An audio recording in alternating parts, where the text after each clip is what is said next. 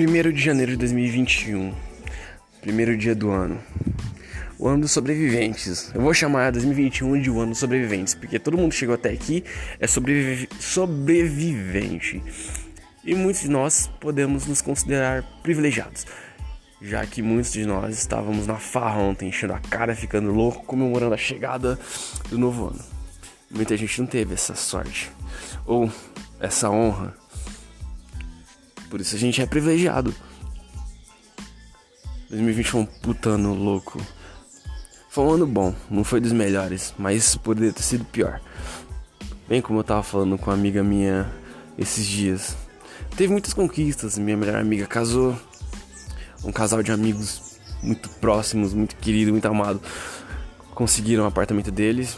Enfim, inúmeras coisas boas no meio dessa dessa tempestade de merda aconteceu. E, porra, a gente só tem a agradecer e aproveitar muito esse ano.